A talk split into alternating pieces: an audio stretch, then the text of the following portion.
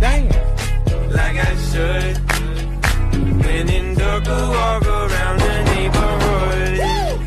Feeling blessed. Never stressed. Got that sunshine on my Sunday best.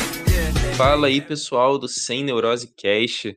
Hoje eu tô com o Matheus aqui para gente conversar sobre como você se destacar na sua universidade nos, em todos os âmbitos é, acadêmicos possíveis.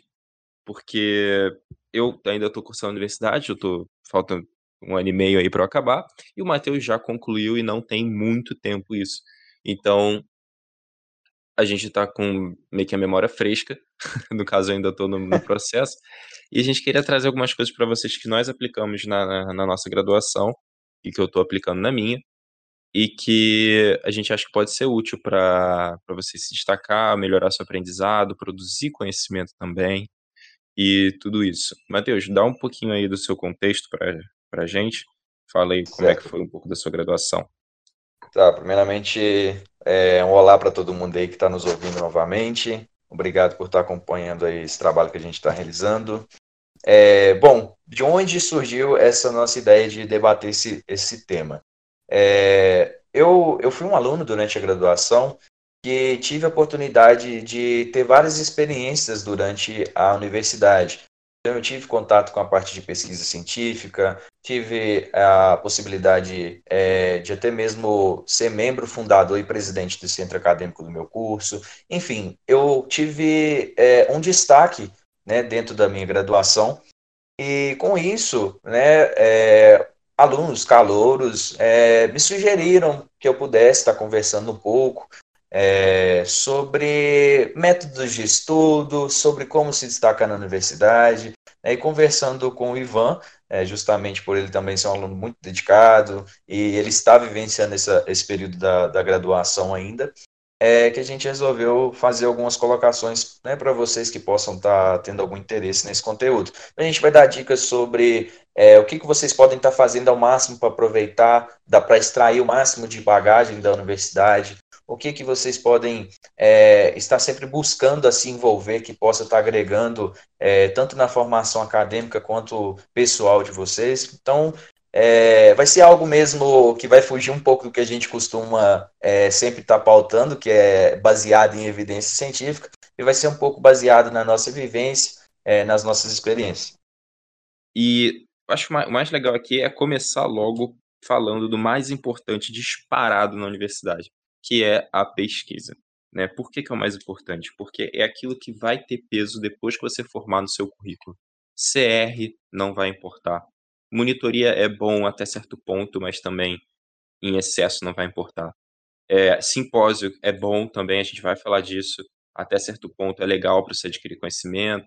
De repente você organizar um simpósio, saber como é, também é legal, mas depois que você se forma, isso também pouco vai importar. Agora, a pesquisa, isso é para a vida. Um artigo que você publica uma vez, aquilo vai sempre contar, e aquilo sempre vai ter um peso para o seu currículo. Então, quanto mais artigo você tiver, quanto mais publicação você tiver, melhor. E também, claro, o grau de complexidade da sua publicação também é muito bom.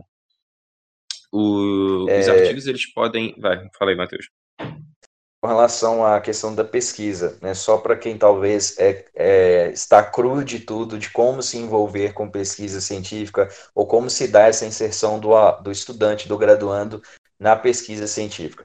Bom, gente, as universidades elas têm um diferencial em relação à faculdade, né? então isso vai ficar até mesmo um pouco mais a, a parte para quem estuda talvez na universidade, que é justamente, é, além de elas terem o ensino, eles têm também a pesquisa e a extensão. Né? E como que se dá essa inserção do aluno, do graduando, na pesquisa científica dentro de uma universidade? Toda universidade, você que está estudando, que vai estar tá começando agora, é, procure se informar caso você não saiba. É, a sua universidade, ela provavelmente tem projetos de pesquisa, tem, tem professores que desenvolvem projetos de pesquisa é, a fim de determinar, é, de estudar algum determinado assunto, onde você pode estar é, se voluntariando e até mesmo concorrendo a bolsas remuneradas né, para você estar tá participando, para auxiliar na, na, no desenvolvimento daquele estudo. Então, assim, é, é muito interessante que você é, se informe na sua universidade, se informe na sua coordenação do seu curso, com seus professores, se tem alguma pesquisa que você possa estar sendo inserido. Por mais que talvez, né, porque eu, por exemplo, vou falar um pouco da minha experiência agora.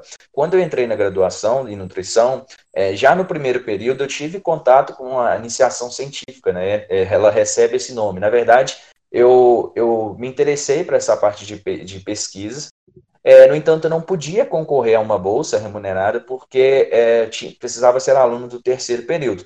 No entanto, eu participei durante um ano, né, o meu primeiro e segundo período como voluntário, e depois, no meu segundo ano de graduação, eu pude concorrer à bolsa de iniciação científica, então, assim, até mesmo você, por mais que você não possa concorrer a uma bolsa de iniciação científica, se você se voluntariar, isso já é muito interessante, facilita inclusive a sua inserção é, posteriormente, é, facilite com que você tenha vantagens em relação a outro candidato que não teve essa experiência para estar tá concorrendo à vaga, para estar tá garantindo né, é, essa vaga. Então, eu fui um aluno que utilizei dessa estratégia. Fiquei um ano como voluntário numa pesquisa onde eu estudava doenças gástricas relacionadas à infecção, à infecção por uma bactéria chamada Helicobacter pylori, e depois, no ano seguinte, eu tive a oportunidade de concorrer a uma bolsa e né, virei bolsista pela Fundação de Amparo e Pesquisa de Minas. Então, você tem uma oportunidade, além de agregar conhecimento e contribuir, o mais importante, gente, quando a gente fala de pesquisa científica, a gente está falando em, em contribuir para a evolução da ciência, promoção de novos conhecimentos. Então, isso que é o mais importante,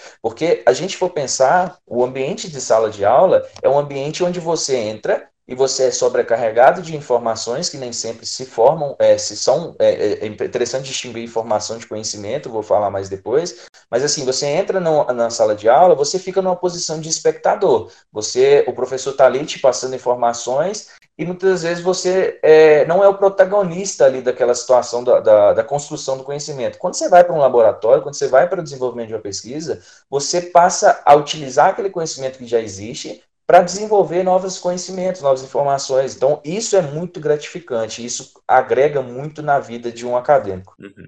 Tem gente que chama isso de expandir a barreira do conhecimento, né? Exatamente. Você realmente criou uma coisa nova, você criou um conhecimento que antes não existia e que quem sabe no futuro vai vir a ser colocado num livro, né? Eu tô é. como eu tô como bolsista, Matheus, tem deve ter Sim. uns três anos de um uhum. projeto de pesquisa lá da universidade que é não é sobre relação médico-paciente. Isso é muito interessante. Isso uhum. não é um projeto necessariamente, só estou falando isso porque para as pessoas verem que não precisa ser um projeto que tenha a ver com laboratório, com coisas complexas. Sim. A gente passa um questionário, a gente avalia como tá, como estão os pacientes no hospital e como é que está a relação deles com a internação, com todo o processo de adoecimento, com todo o processo de é, relação médico-paciente mesmo.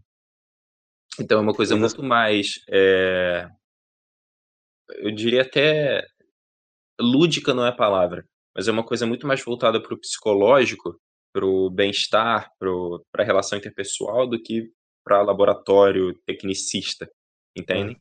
E ainda assim é quando... um científico, ainda assim não deixa de ser científico, porque você tá ali no final, a gente vai ter um dado sobre o bem-estar de um paciente no hospital, qual a relação dele com o hospital, quais são as coisas que mais incomodam, o que menos incomoda, e a partir daí você pode gerar um conhecimento para otimizar e melhorar o bem-estar de pacientes em hospital. E esse é um conhecimento que pode ser usado por todos os hospitais e que é interessante para todo mundo. Então, isso é gerar conhecimento. Sim. A questão que você falou também, Ivan, sobre a produção de, de artigos científicos, é porque, pessoal, com esse conteúdo que você vai estar tá pesquisando é, na, na, no desenvolver do seu projeto de pesquisa, é, isso vai gerar dados, né, que você vai estar tá podendo, juntamente com os, os, outros colaboradores da pesquisa, estar escrevendo o artigo. Então, assim, até mesmo para você compreender é, novos estudos, o seu modo de enxergar um artigo depois que você tem essa experiência da pesquisa, ele é totalmente diferente, porque você passa a valorizar, principalmente, por exemplo, é, tópicos que às vezes é, são muito desmerecidos. Digamos, eu, eu, e o Ivan, a gente até conversou sobre isso, ou citou isso também justamente no outro podcast, sobre a importância de se analisar a metodologia de um artigo científico, né? Porque muitas das vezes, quando o estudo não é bem conduzido, quando a metodologia é falha, os resultados eles não vão ser não vão ser resultados fiéis. Então, assim, quando você tem contato com o desenvolvimento de pesquisas, você começa, e justamente você passa a, a, participar da construção de um artigo científico, você vê realmente a importância que tem cada etapa, cada tópico ali que vai compor o seu artigo, e como isso é, vai acrescentar na, na, né, na, sua, na sua formação, no, na sua forma de enxergar é, um, um, artigo. Isso vai, vai trazer uma bagagem muito boa. Então, eu acho que a pesquisa, né, essa oportunidade de, de, de produzir o, o, artigo também através daqueles dados que você coletou, que é você e os, e os outros colaboradores coletaram, é, também te, te, te traz esse olhar mais crítico diante dos artigos que você possivelmente vai ler posteriormente.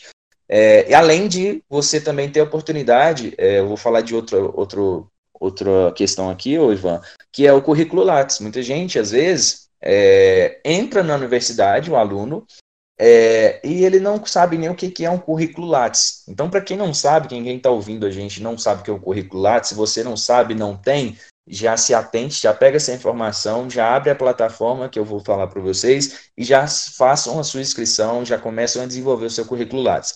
O currículo Lattes, gente, é, é um currículo acadêmico onde você que, por exemplo, quer fazer uma seleção para o mestrado, quer é, participar, eu acho que até para residência também, o currículo Lattes serve, não serve, ô, ô Ivan?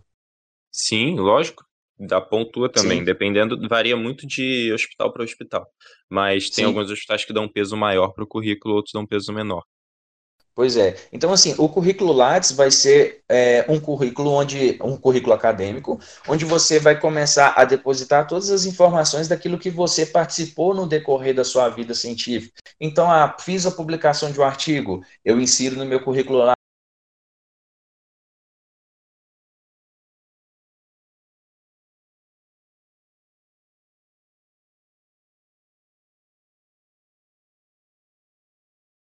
vai. É, a participação em iniciação pontua. científica, gente, pontua muito. Mestrado, muito. principalmente, valoriza pontua. muito, muito, muito. Então, e assim... isso é uma coisa que é bom falar também, questão de pontuação, porque a gente disse aqui já muito da parte gratificante pessoal, né, de você gerar conhecimento, você fazer, produzir ciência. Agora, se você tiver uma pessoa que, por exemplo, não gosta muito do processo de fazer um artigo, como é o meu caso, eu não gosto do, do processo de fazer, mas eu gosto do resultado. Eu acho legal uhum. quando você conclui e você tem uma coisa nova, acho isso legal. Mas o processo de fazer eu não gosto muito. Então, eu uso, o que eu uso para me incentivar são duas coisas: o resultado final, que eu gosto de ver, e o currículo que vai aumentar. E tenham isso em mente. Simpósio, é, congresso, é, monitoria, qualquer coisa tem um limite para pontuar no seu currículo. Se você for da área de médica e você vai tentar uma residência, isso tem um limite para pontuar no seu currículo. Agora, artigo pontua infinitamente. Os artigos eles vão estar sempre somando pontuação. Então, é uma coisa que só tem a acrescentar. Você publicar um artigo original, isso só tem a acrescentar. Ele nunca vai estourar a cota de artigos que você tem. Sim. É, então, Ivan, a gente falou importância, né? Pra, aí já, já, capi, já peguem essa primeira dica, né? Vocês aí que estão começando é, a graduação ou que não tinham essa informação, estão no meio do, da trajetória aí, se envolvam, procurem se informar com a, a coordenação do curso de vocês, a universidade de vocês, sobre os projetos de pesquisa e se envolvam com isso, tá? Sim. É, é, e já entrando em outra questão que. Ah, só, só eu... um minuto, antes de você entrar. Duas dicas pessoais para quando você for fazer um projeto de pesquisa ou for realizar seu, sua pesquisa é escolha algo que você gosta, porque dá trabalho. Escolha alguma coisa que você tenha interesse em descobrir a respeito. Por exemplo, é, eu quero saber. Tá, dando um exemplo do projeto que já está em andamento. Eu quero saber do como é que está a situação dos pacientes no hospital. Eu quero saber como está a situação dos pacientes no hospital. Isso ajuda a te motivar a fazer o seu trabalho, porque você realmente está atrás daquilo, você realmente tem interesse por aquilo. E você é importante também você ver quais são os seus limites de conhecimento, qual é o quem é a pessoa que vai te orientar, quanto tempo você tem disponível para você também conseguir planejar é, o nível de complexidade do seu projeto. Se você é uma pessoa que está no primeiro período e quer criar um projeto de pesquisa, não é legal você. Quer dizer, isso é muito pessoal, mas de repente você talvez não vai saber ainda é, como você fazer algum tipo de experimentação em laboratório que seja muito complexa. De repente, sei lá, algo envolvendo biópsia, necrópsia, autópsia, uh, avaliar, tecido. Às vezes você ainda não tem esse nível de gabarito para tocar um projeto desse. Então, começa com um projeto mais simples. Faz um projeto que envolva mais questionário, que envolve uma coisa mais fazível e menos que exige menos complexidade, que aí você vai e consegue terminar. Você começa, começa e termina. Uma coisa que acontece muito que eu vejo é, são pessoas que começam projetos muito grandiosos, muito complexos, e ele simplesmente nem sai do papel às vezes sai do papel, é aprovado pelo, pelo Comitê de Ética e Pesquisa, que, enfim, isso vocês vão ver lá na coordenação de pesquisa da faculdade de vocês, mas é, ele até sai do ele até sai, aí o pessoal vai lá, tenta fazer, começa a pesquisar aqui e ali, e no final não conclui. Um amigo meu quis fazer um negócio que era um questionário que ele ia passar em crianças. Eu já falei, cara, isso é complicado. Por que, que é complicado? Porque tem que ir aos pais. Aí a criança tinha que levar o questionário para casa, para o pai e para a mãe assinar, autorizando a pesquisa para voltar para ele. E simplesmente ele não conseguiu concluir o projeto.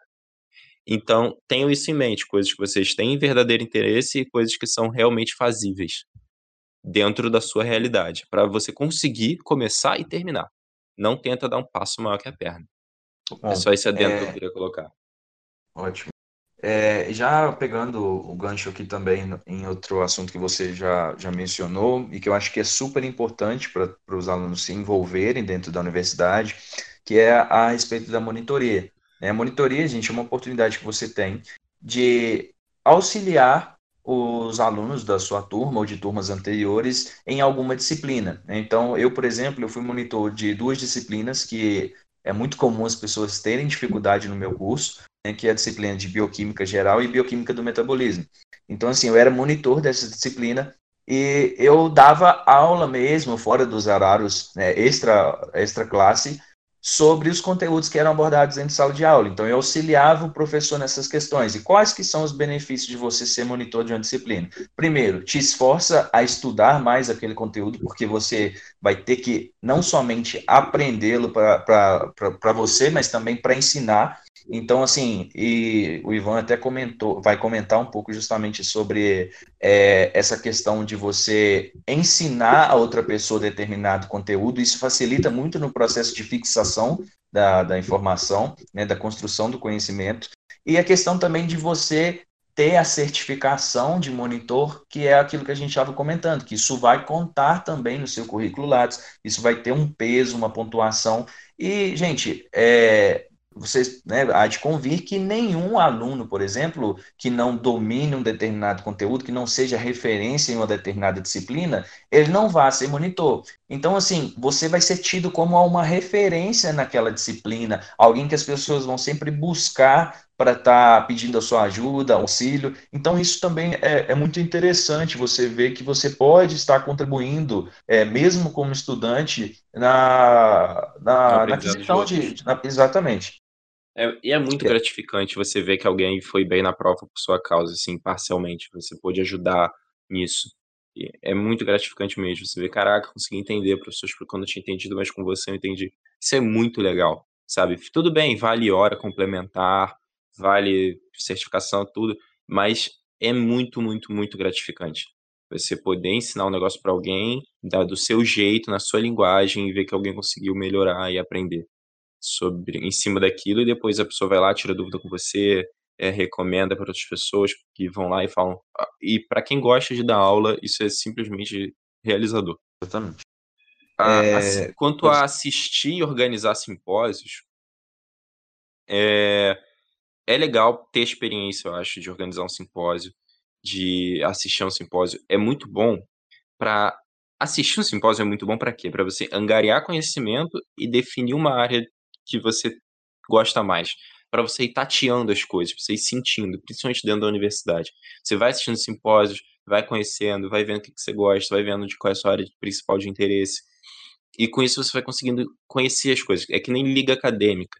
Liga acadêmica é, também é muito bom para você é, conhecer alguma área nova ou para é muito bom para você poder conhecer uma área nova ou se aprofundar numa área que você já gosta. Então, o, a liga acadêmica e o simpósio, eles entram mais ou menos na mesma categoria. São coisas que vocês vão usar para conhecer conhecimentos novos que vocês não conhecem. Oh, nossa, eu repeti bastante palavra, hein?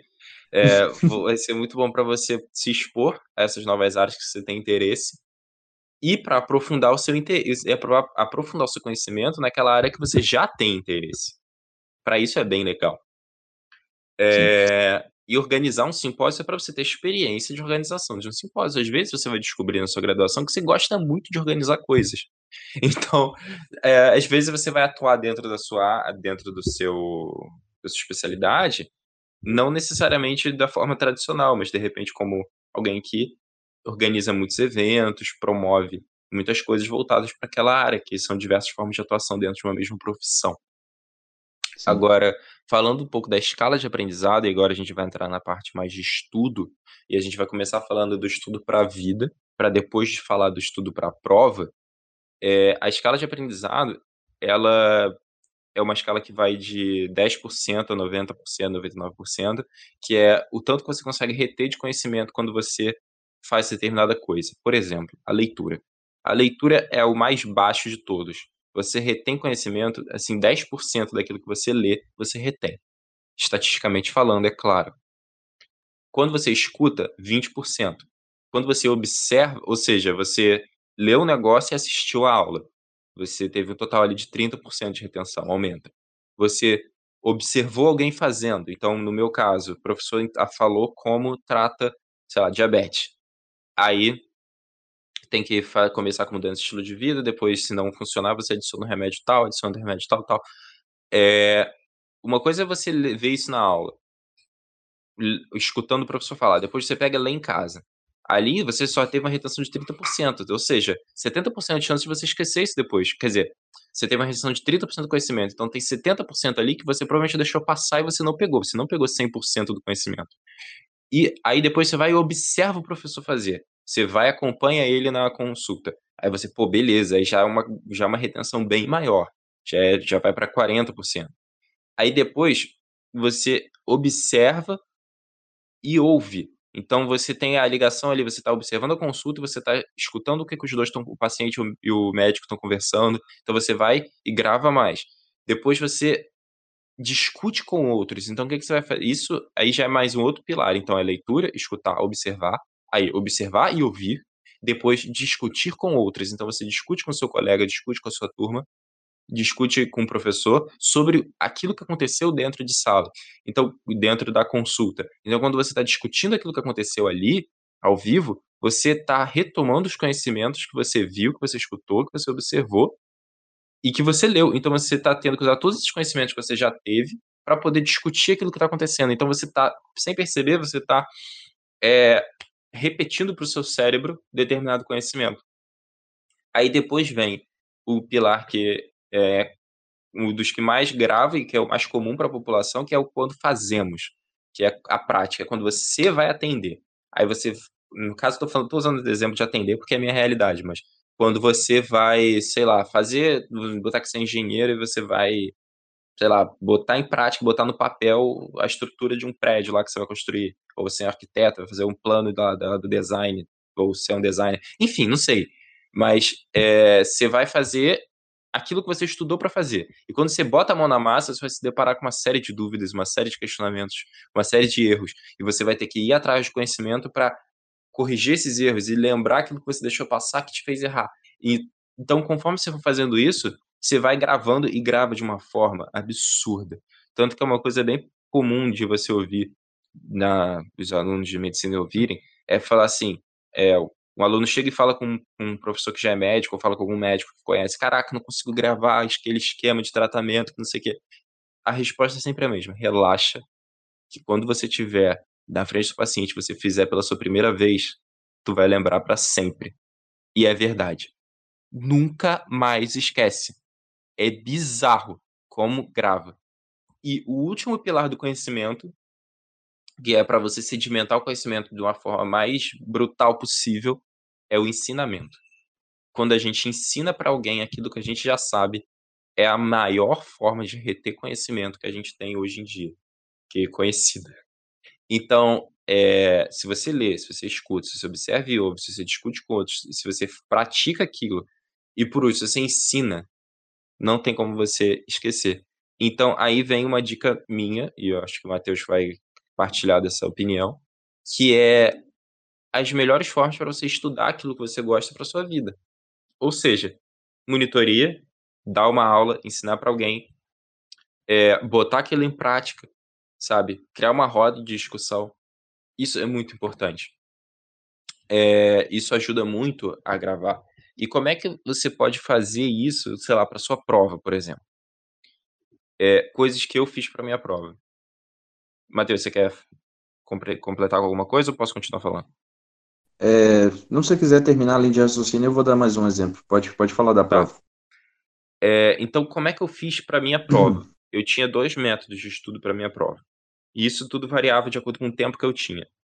O, antigamente, eu talvez vocês se identifiquem comigo, eu lia, eu escutava a aula e lia. Escutava a aula e lia. Lia, lia, lia, lia, lia, lia. Chegava na hora da prova, eu me quebrava. Porque o professor cobrava aquilo que eu não sabia que ele ia cobrar, que deixei passar, que eu não captei, enfim. Eram coisas que eu tinha que estudar muito, muito, muito, muito, muito, tomar um tempo que eu não tinha, perder sono que eu não podia, para poder tirar um, ter um resultado totalmente mediano. Isso porque eu tenho um negócio chamado déficit de atenção. Então, coisas que eu não tenho interesse absurdo, eu tenho muita dificuldade de gravar. Em compensação, coisas que eu tenho interesse já predisposto, gravo com muita facilidade. Mas o resto da minha vida, que não é minha zona de interesse, eu tendo a ser muito, muito distraído. Então, é, o que eu tive que arranjar formas para poder é, passar por cima disso. E a primeira coisa que eu fiz foi organizar um grupo de estudos. Então, eu estudava com duas amigas minhas, é, durante mais a parte que pegou. No início eu estudava com um grupo de amigos, e depois eu mudei para outro grupo, enfim, isso não vem ao caso.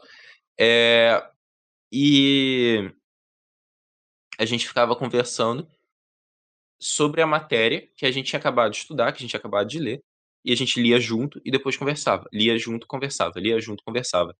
Isso eu consegui manter assim durante muito tempo, e isso melhorou bastante, eu consegui subir bem as minhas notas com isso usando mais ou menos o mesmo tempo de estudo que eu usava antes, só que dessa vez conversando com um grupo de estudos. Só que depois chegou uma outra fase da faculdade em que a matéria ficou tão grande, mas tão grande, mas tão grande, que não dava tempo de discutir, conversar, ler e discutir. Tinha que ser uma coisa mais rápida. Então, eu comecei a, sem perceber, fazer a tal da prática. E qual era a prática? Questão de prova. Eu via questões de provas antigas, eu criava questões para mim mesmo fazer, então, para eu mesmo fazer, é, sei lá. E eu mesmo ia lá e fazia questão. Aí eu errava, aí eu voltava no texto e lia só a parte que eu errei, aí eu voltava para a questão. E nessa de ficar fazendo questão, vendo onde errou, corrigir, vendo onde errou, corrigir, e fazer isso foi quando eu tive um melhor desempenho, porque não dava tempo de ensinar a matéria para alguém, de discutir com outras pessoas, eu precisava é, treinar as questões. Então foi a parte do treinamento que eu consegui, no, que diz respeito a estudo para a prova, ter o melhor desempenho. Ivan, e só para é outra coisa. E só para complementar, é, com relação às experiências que a universidade proporciona, que pode é, ser bem interessante para melhorar o, o conhecimento, é, né, vou voltar novamente no exemplo que você viu do simpósio, e eu vou ressaltar outro aqui, que são apresentações de seminário. O seminário, gente, dentro de sala de aula, muitas vezes é, é, temido por muitas pessoas que às vezes têm uma dificuldade em falar em público ou que talvez não se sintam é, muito preparadas né, com a parte da questão da oratória, só que o seminário é, e o próprio, o próprio simpósio é, essas apresentações de é, apresentação oral é uma forma muito interessante de você colocar em prática todas essas etapas aí da construção do conhecimento, da, da, da captação aí do, do, do conhecimento, é, que o Ivan citou, porque, por exemplo, para você fazer uma apresentação oral, para você apresentar um, um, um, um seminário, ou para você apresentar um trabalho é, que você desenvolveu na, durante a pesquisa, num simpósio, por exemplo, você vai ter que estudar a parte teórica, você vai ter que compreender aquele conteúdo para você ensinar aquilo ali depois, ou apresentar aquilo dentro de sala de aula ou no evento científico. Então, assim, é, apesar de muita gente é, desvalorizar ou às vezes achar que, nossa, que monte de seminário, é, é chato isso, é constrangedor, se dediquem mais, tentem, é, se for o caso realmente algo emocional, algo psicológico que atrapalha vocês a falar em público, procura ajuda, porque esse domínio da oratória, essa capacidade de conseguir falar em público, é, de ter uma boa, é, de conseguir passar bem a informação, de saber se portar em público, isso também cria um, uma, uma certa admiração, né, já que a gente está falando de é, se como se destacar no ambiente acadêmico. Então, assim, valorizem esses simpósios, porque pode ter certeza, os professores percebem, seus colegas percebem, quando uma pessoa ela tem uma boa capacidade de, é, de, de oratória, de passar aquele conhecimento, e além de ser uma, uma ótima oportunidade de você botar em prática todas esses, é, essas etapas da construção do conhecimento, de fixação do conhecimento que o Ivan falou. Sim, exatamente. Tentem sempre fazer isso. É, assim, sempre, sempre valorizem esses momentos, porque eles vão estar sempre acrescentando e tem gente observando, sabe? Façam bem feito, porque é aquela o que o Matheus acabou de dizer, o professor está olhando e ele valoriza bastante isso, e às vezes vocês vão precisar na faculdade de uma recomendação alguém vai precisar, alguém vai ter um estágio muito bom e esse estágio tem vagas limitadas, e às vezes alguém chega e fala, caramba, ó, fulaninho é bom pra caramba, é, aceita ele porque é, o cara é dedicado, é empenhado, faz direito, sabe fazer tal. Pô, isso é bom, isso ajuda bastante. Sim. É o que a gente é o que chamam de networking, né? Que é se conhecer pessoas e criar relacionamentos dentro do meio profissional. Sim. Agora, o, Ivan, hum, hum, pode falar.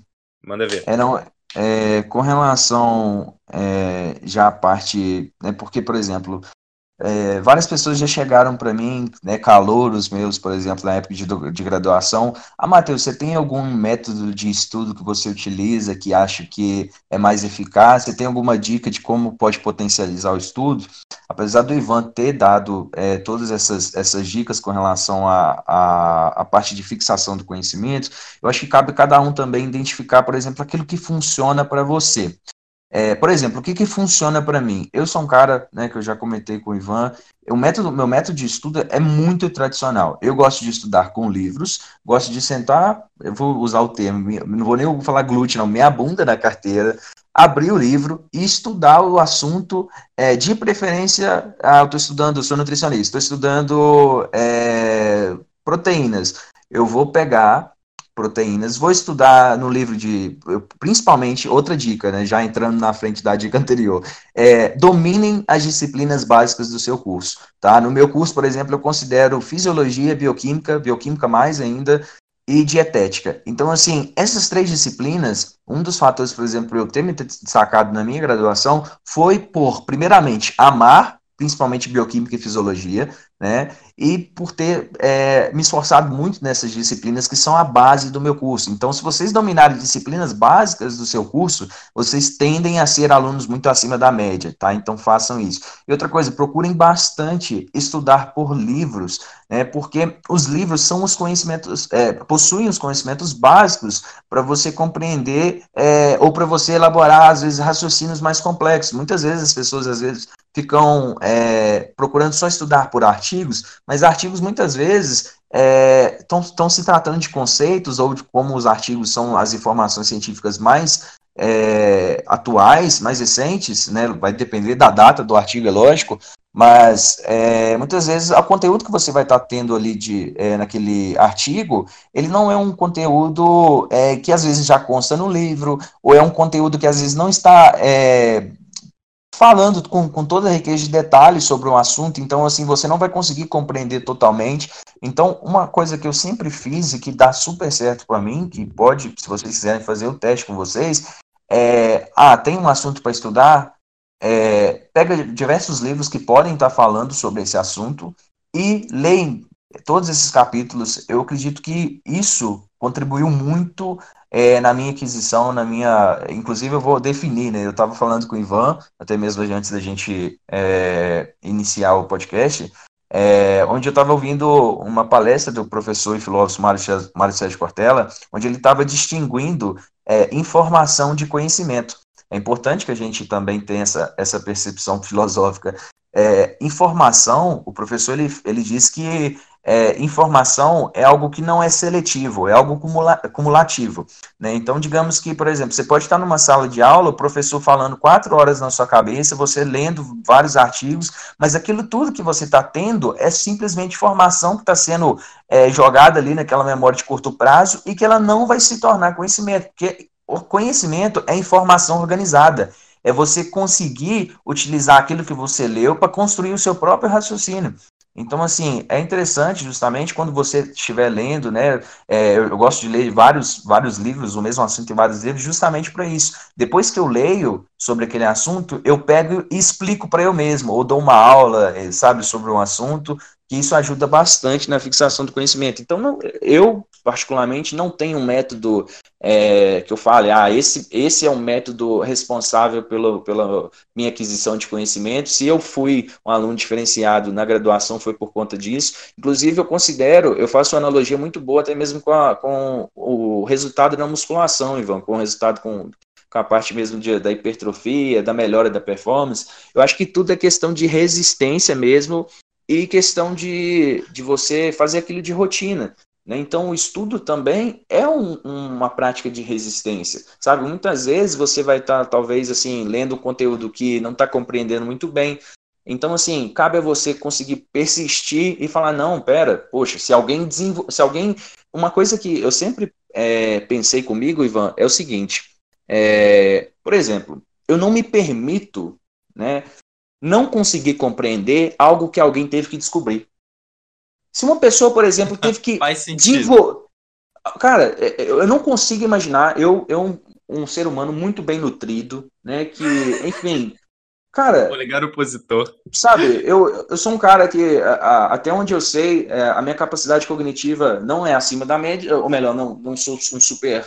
É, não sou um gênio, mas eu, eu sou um, Exatamente mas ainda tenho a, a, minha parte intelectual, pelo menos na parte neurológica, funcionando bem. Então, assim, eu não consigo entender, eu não consigo aceitar, eu vou falar dessa forma, não consigo aceitar que existiu um ser humano, grupos de indivíduos que tiveram que fazer uma descoberta de algo que eu não consigo ler e compreender aquilo que eles descobriram. Cara, cara já isso fez o mais difícil. Cara, Sabe? Então, assim, quando eu leio algo, cara, aquilo me incomoda de uma forma quando eu não consigo compreender, que eu falo, não, que porra é essa? Eu vou desculpa o termo, mas o cara, o cara descobriu o negócio, teve que fazer uma pesquisa, agora eu tenho que ler e entender aquilo que ele descobriu, eu não tô conseguindo, cara. Então, assim, é persistência, é realmente você não se dar por vencido e ter esse tipo de raciocínio. Entendeu? Porque muitas vezes as pessoas ficam acomodadas até mesmo na questão de aquisição de, novo, de, de conhecimento. As pessoas. É, outra coisa, é, já, né, eu tô. Qualquer coisa manda você, me interrompe aí, ô, ô Ivan. Manda ver, manda ver. É, uma coisa que eu, eu, inclusive, eu era tido até um pouco de como rebelde, as pessoas me admiravam na graduação, mas tem hora que eu era um pouco rebelde. É justamente por eu não aceitar resposta pronta ou conhecimento, é, sabe? É, primeiro, é, não pensem que o professor, de, os professores de vocês, eu estou falando isso como professor também, que eu dou aula, gente, é, obtêm o, o conhecimento absoluto. Questionem o, os professores de vocês, questionem a gente. Eu, questione o que eu estou falando para vocês. Se vocês não concordarem, questionem, entendeu? Entre em contato, fala, ah, eu ouvi isso aí, eu não concordo com você, Matheus, não concordo, Ivan. Questionem, tudo que vocês ouvirem, questionem. O questionamento é a base para o conhecimento. Você não tem que ser, é, vou usar o termo mesmo, retardado também de questionar aquilo que você não, sabe, não está entendendo. Você não tem que questionar por questionar. Mas se ficou dúvida, se você discorda, ou se você não compreendeu, não compreendeu bem, ou se você acha que, por exemplo, muitas vezes aconteceu comigo, é, né, quem estudou comigo sabe muito bem, o próprio Elton, né, que, que fez uhum. já outro podcast com a gente, é, sabe desse meu lado. Por exemplo, o professor falou uma coisa dentro de sala de aula, onde o meu conhecimento, que não foi adquirido é, em blog, tá? Eu geralmente, quando se trata de conhecimento de nutrição, é em material científico. Então, assim, aquilo que eu tinha de conhecimento, ele não batia com o que o professor estava falando. Então, logo eu questionava, logo eu, eu, É lógico, tudo com educação não é uma afronta que você vai fazer, mas você não tem que achar que o professor fala, o conhecimento dele é superior àquilo que você sabe. Muitas vezes, gente, sai artigos todos os dias. Então, às vezes, o seu professor ele pode estar sim desinformado, desatualizado. Então, não achem que é porque é professor, porque não tem um título melhor que o seu, porque já é graduado, você é graduando ainda, que você não, não tem essa possibilidade de questionar, sabe? O questionamento é a base. Questione principalmente a sua certeza, aquilo que você acha que sabe. Quando não, você não, achar que você sabe alguma coisa, de alguma coisa, tu deve estar errado. É, você já questiona isso. Se você, é. se você acha que sabe alguma coisa, é porque você estudou pouco. Quem estuda é. muito, quem domina um assunto, você pode saber que geralmente essa pessoa, ela, ela cada vez mais exalta a necessidade de estar sempre se aprimorando, estar sempre estudando. Normalmente, quem acha que tem o, que tem o, o, o conhecimento soberano sobre, sobre um determinado assunto é quem estudou pouco. Então, assim, Sim. sempre se confronte com, sobre tudo que você sabe, tudo que você acha que sabe. Sempre se permita. Eu tenho uma frase que eu amo, amo essa frase, né, que é o seguinte: é, minha opinião se modifica conforme as evidências. Eu sou um cara ah, assim, legal. principalmente. Eu essa né, frase, minha, mas essa é boa. Pois é. Minha, minha opinião se modifica conforme as evidências. Hoje, na minha prática clínica, se, por exemplo, eu defendo, vamos pegar a suplementação de um determinado é, nutriente, se hoje tem estudos que afirmam que se eu suplementar determinada dose para X patologia, eu posso estar trazendo benefício para o meu cliente. Ótimo, vou suplementar. Se amanhã sair um estudo diferente, jogando por terra tudo que eu sei, cara, por que, que você vai ser ignorante de continuar tendo a mesma conduta, sendo que a evidência está esfregando na sua cara que isso você está fazendo errado? O seu ego não pode ser maior do que a evidência Exatamente. que está sendo Tem que mostrada. ter humildade para poder saber. E Sim. acho que isso tudo também é uma questão muito de humildade e ego, cara, porque as pessoas que vão estar, tá, assim, é, indo para um lado agora mais filosófico, assim, mais especulativo, coisas que eu acredito. Sim. A pessoa que pega um conhecimento, lê aquilo e toma aquilo como uma verdade e passa a defender aquilo como se fosse uma religião, é, acho que isso diz muito mais sobre a personalidade, não, Recebam que eu não tô falando caráter, tô falando personalidade, tá? Personalidade é a forma como essa pessoa se comporta, as características dela. Não é juízo de valor. Isso diz muito mais sobre a personalidade dessa pessoa, que ela é uma pessoa incisiva, é uma pessoa que gosta de afirmar, uma pessoa que tem essa característica de ser aquela pessoa que bate o pé, que gosta já de ter as coisas prontas, do que é, é uma pessoa questionadora, uma pessoa que pensa em nas chances de estar tá errada, se está sempre modificando. Isso é uma coisa que todos deveriam treinar dentro de si, porque na vida são poucas as coisas que a gente pode ter certeza. Sim. Talvez a única é aquela que a gente nasce e que a gente morre. nem que, talvez nem que nasce, né? Porque tu não lembra quando você nasceu. Como é que você não sabe que você tá na Matrix? Eu, exato. Eu costumo de, eu costumo... Cara, eu costumo de... oh, tu já tu já leu sobre Descartes, Matheus? Descartes? Aham. É, muito Descartes pouco. foi o cara que foi o Sim. filósofo que criou a frase: se penso, logo existo. É, era o, a única certeza que ele tinha na é vida. É o do plano cartesiano, né? Não sei, acho que não, cara. Não, eu acho não. que é. É? Será? Ele fez isso, essas duas coisas? Não sei. Eu sei que ele é autor da frase se penso, logo existo. E o que que, esse, o que que essa frase significa? Que a única certeza que ele tinha é que ele existia que a mente dele existia, porque ele era capaz de pensar por si próprio. Então, se ele pensa, não, não é alguém pensando por ele, não é uma máquina. Ele está pensando, então ele existe. De resto, ele não tinha certeza de nada. Entendeu? Uhum. Tudo podia ser uma ilusão, tudo, tudo podia ser, sei lá. Enfim, é, é só um, uma coisa porque é, tipo, é isso. Você tem que é tá aquela Esses dias eu vi um meme, tipo, é, da, da frase só sei que nada sei, né? Tipo, mas como que você sabe isso, né? você só sabe. tipo, só sei que nada sei, mas e aí? Como que você sabe que só sabe que nada sabe? Então é um bug mental se a gente entra nessa filosofia. Exatamente.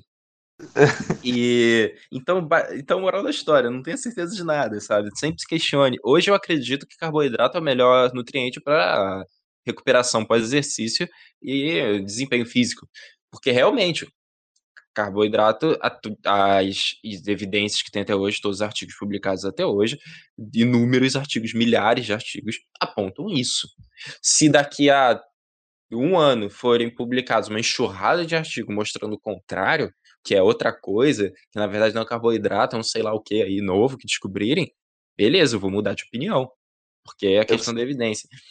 E... Eu costumo dar, um, dar um exemplo, Ivan, que para trazer algo para descontrair para a galera, é o seguinte: na ciência, na verdade, não só na ciência, eu costumo trazer isso muito para o debate político também.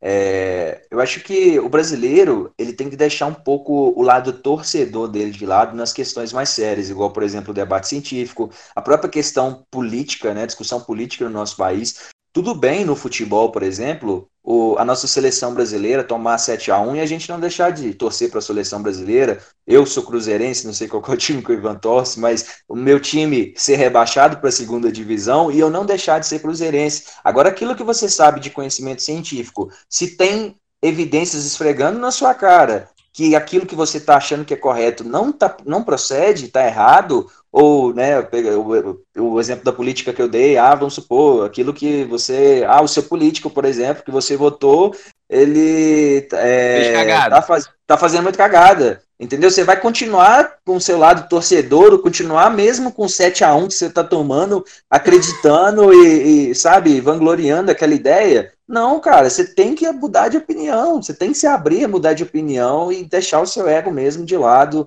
E eu acho que não é vergonha ninguém, hum. é, por exemplo, falar eu mudei de opinião. O problema é que as pessoas acham que é vergonha é, é. mudar de opinião. E isso não é, cara, vergonhoso Acho que é falta mim. de. Acho que é falta de, sei lá, falta de palavra. É, não é, é ser autêntico, talvez, é, é, sabe? Mas na verdade. Isso, na verdade, é excesso de ego e excesso de é quase que uma arrogância você achar que a sua opinião é tão foda, mas tão foda que não pode ser mudada, né? Falta de pois é. humildade, é. sei lá, de reconhecer que você pode estar errado. Exatamente. Mas, então, então assim, acho que não isso... pode deixar esse lado torcedor aflorir, né, na questão científica, no debate mais importante. Exatamente. Para tudo na vida, na verdade, né, cara? Exato. Porra, é, se... no futebol, é. no, no, lado do esportivo, tudo bem meu time perder e eu continuar torcendo para ele, né? Mas é. Enfim, é o lado emocional que está valendo, mas na, é nas questões, né, questões de científicas, da questão, por exemplo, política que eu citei também, que é bem importante, eu uhum. acho que não, uhum. não convence essa ótica. Sim. Uma frase que eu usava antigamente no colégio, que a gente. não sei nem como é que surgiu, mas era isso. Contra fatos não há boatos. Contra fatos não há boatos, filho. Então é, é isso. E assim, é, você não precisa também mudar a opinião totalmente da noite para o dia, né? Por exemplo, sei lá, usando o exemplo do político que o Matheus usou. Um político, sei lá, fez cagada. Você fala, não, beleza, ele fez essa cagada. Mas eu ainda acredito que, por razões XYZ, pelo passado que ele já fez XYZ, eu acho que tende a se corrigir. Eu acho que pode, sabe? É, não precisa Sim. ser é, 8 ou 80. Entendeu?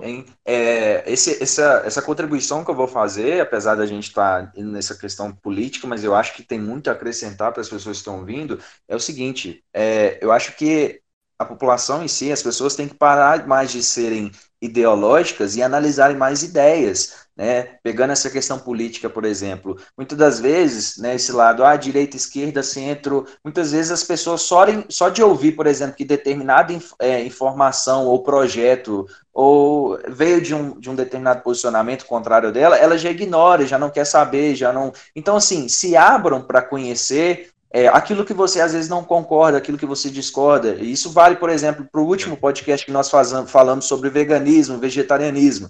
Eu não sou vegano, não sou vegetariano, mas eu me permito estudar para conhecer a ótica deles, eu me permito conhecer Exatamente. diferentes pontos de vistas para que eu possa realmente ou estar cada vez mais convicto naquilo que eu acredito, ou pelo uhum. menos ser mais compreensível e saber que não é o meu, o meu único modo de ver, não é, ou melhor, o meu modo de ver não é o único modo de ver. Existem pessoas que pensam diferente, e não quer dizer que elas estejam erradas ou que eu esteja errado, mas Sim. que talvez sejam simplesmente perspectivas diferentes e que agregam, né? Agregam Sim. no debate.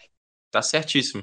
Certíssimo, certíssimo. Uma, uma opinião que eu tenho, que eu tento praticar é se eu não conheço alguma coisa é, e eu não, te, não sei como opinar sobre aquilo, ou eu não gosto daquilo porque eu desconheço e tenho um preconceito sobre aquilo, enfim, se eu tenho falta de informação sobre algo e, consequentemente, não, não, não posso conversar sobre aquilo e tal, a primeira coisa que eu vou fazer é ou eu fico quieto e não falo, só ouço, ou eu vou estudar para poder conversar depois. Porque é incabível você afirmar alguma coisa que você verdadeiramente não sabe. E você tem que ter autocrítica para perceber quando você não sabe. Porque às vezes a gente acha que sabe, mas na verdade não. É aquele ditado, né? No, no, Brasil, principalmente, tem muito cacique para pouco índio. Todo mundo é, é, especialista em vários assuntos, principalmente quando a gente entra nessa parte de alimentação, de uhum. nutrição. É o que tem de especialista de internet, de gente que não tem graduação nenhuma na área de saúde, que quer debater sobre o assunto. Então é muito cacique para pouco índio. Precisa e agora de... tem especialista em emocional, em performance, em estilo de vida, em porra Mano, isso é surreal. É muita gente ach... porque fez um curso de seis meses, acha que sabe pra caralho sobre alguma coisa. Tudo bem, você sabe mais que o cara que não sabe nada. Mas espera aí. espera aí, sabe? É, uma coisa que eu aprendi muito com a medicina foi o, o jeito como a gente trata as chances de acontecer alguma coisa. Então, a gente sempre fala isso. Cara, na medicina tudo pode. Tudo pode acontecer. Sabe? Tipo, a falar, ah, se eu tomar esse remédio eu vou ficar curado. Olha, 90% de chance de sim. Mas tem aqueles 10% ali que você pode, entendeu? Dar errado. É uma sim. coisa que a gente nunca dá certeza para ninguém de nada.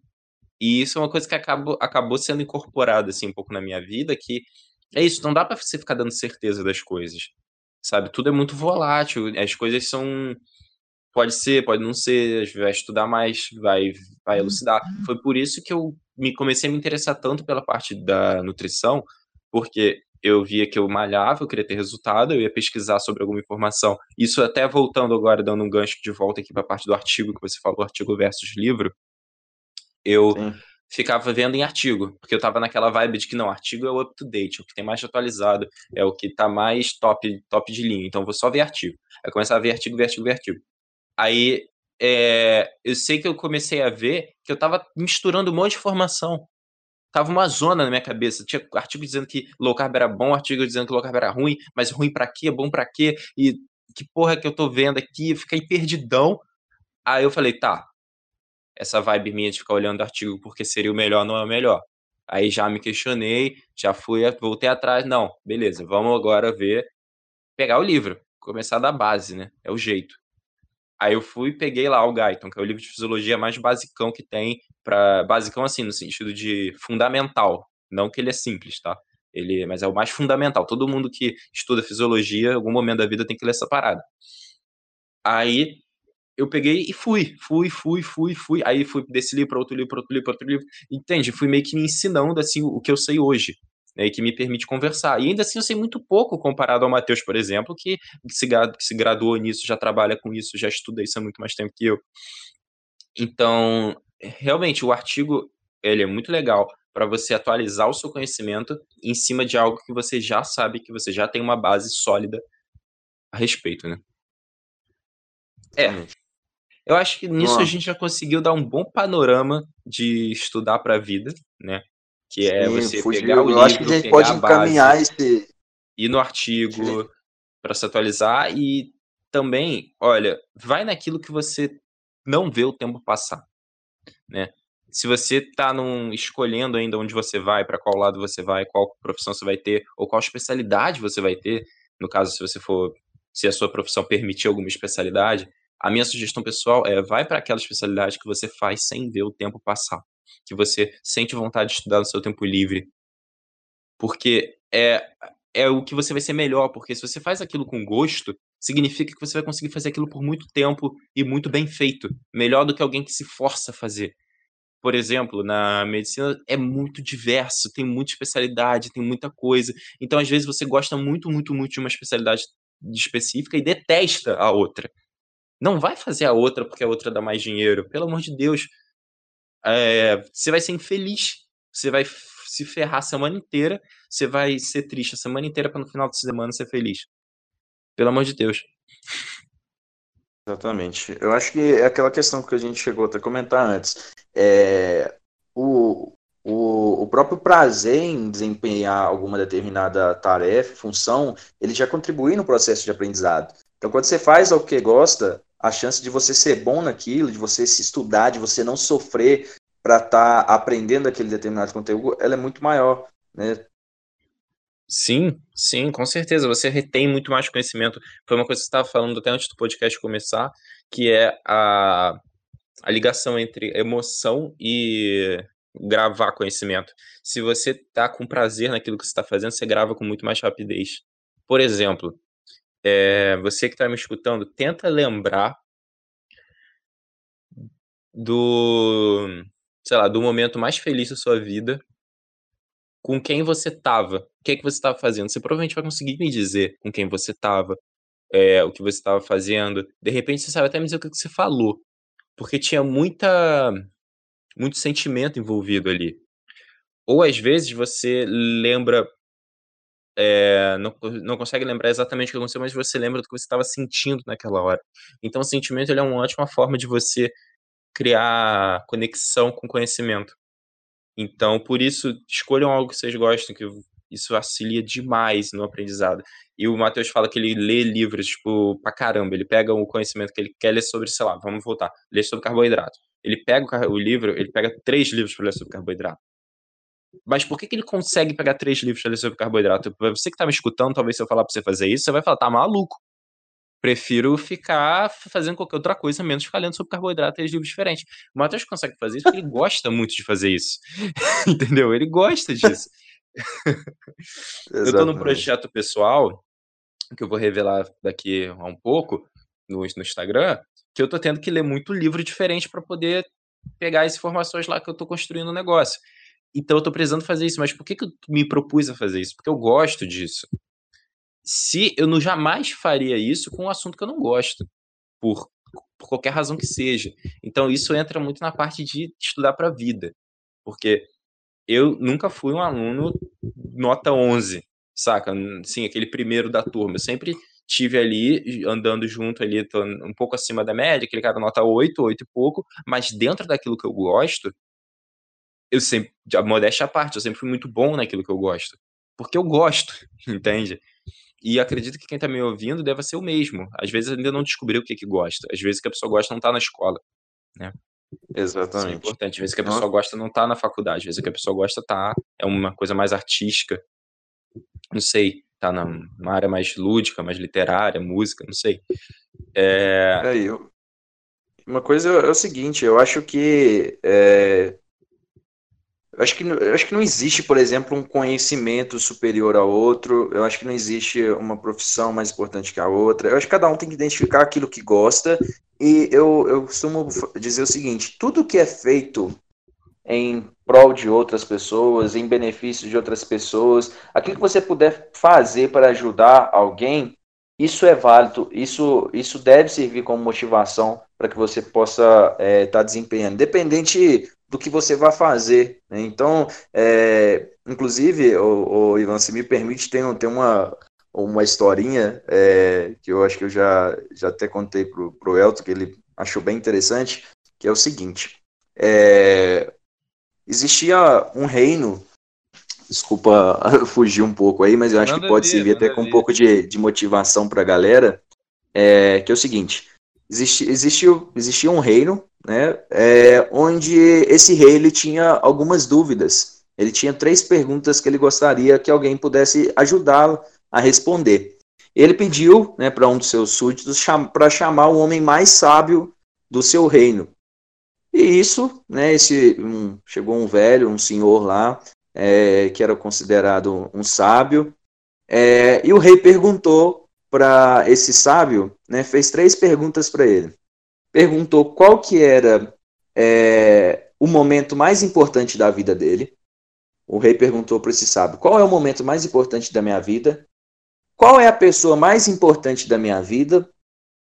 E qual que é a minha missão mais importante na vida? O que, que você responderia se você fosse esse sábio, Ivan? Você tem ideia o que, que você falaria para esse rei? Vai no psicólogo. pois é. Mano, não faço ideia. É uma pergunta pois é. qual, né, cara? É, olha, olha o que, que esse sábio respondeu né, nessa história pro, pro rei. Ele hum. falou: Meu rei, o momento mais importante da sua vida é o agora. A pessoa mais importante da sua vida é aquela que está ao seu lado agora. E sua, a missão mais importante da sua vida é fazer com que a vida dessa pessoa seja mais feliz do que ela seria caso você aqui não estivesse.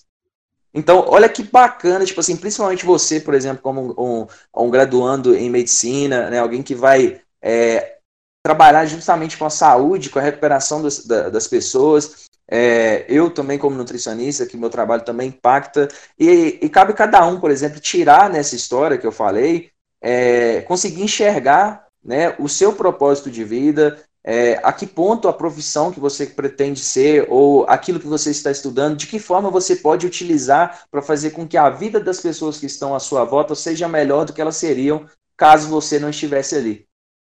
Então eu acho que Boa. isso é, é, é, eu acho achei bacana pra caramba essa história quando eu vi. Eu acho que acho que todo mundo pode tirar isso também como uma certa é, lição, né? Sim, nossa, muito bom. Fechou com chave de ouro com essa história aqui. Não tenho mais nada a acrescentar depois dessa.